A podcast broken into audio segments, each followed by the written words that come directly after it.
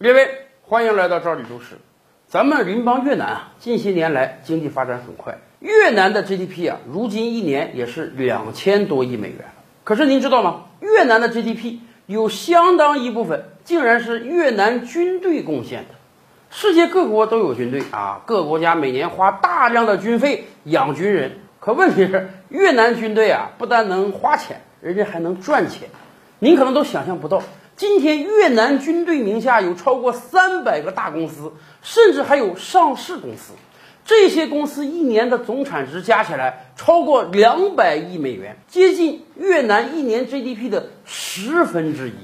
这在全球范围来看都是一个很夸张的事儿。咱们这么讲吧，军队是个苦差事。从中国古代开始，怎么解决这个军队吃饭穿衣的问题，很多政治家都进行考虑。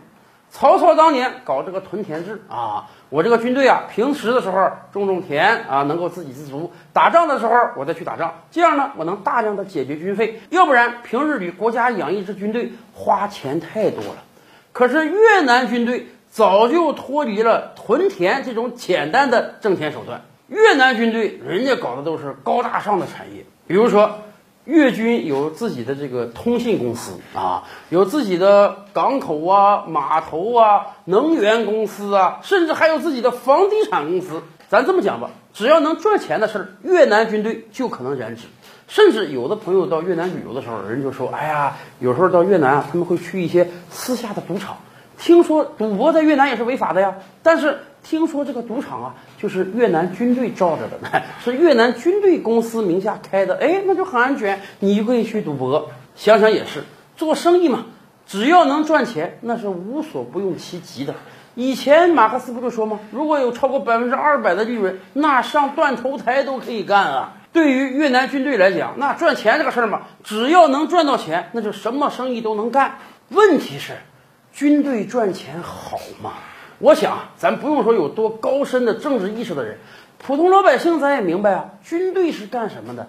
打仗的，保家卫国的。你要保证这个军队的纯粹性啊！你这个军队里要都是商人，你这个仗能打得起来吗？一旦有外敌入侵的时候，你这个军队里士兵军官还在考虑呢。我昨天那笔活那个款没给我打过来，我没有利润咋整？这样的军队他还能打仗吗？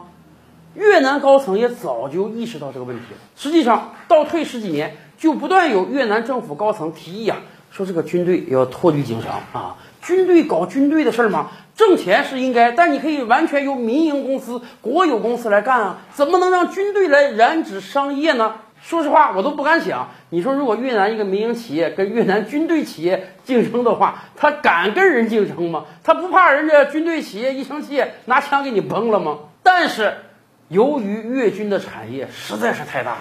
已经伟大不掉了，所以过去十几年，越南高层经常提议说这个让越军呢脱离经商，说把这个公司啊都给转走，没用。越南军队在这一点上保持了自己的独立性。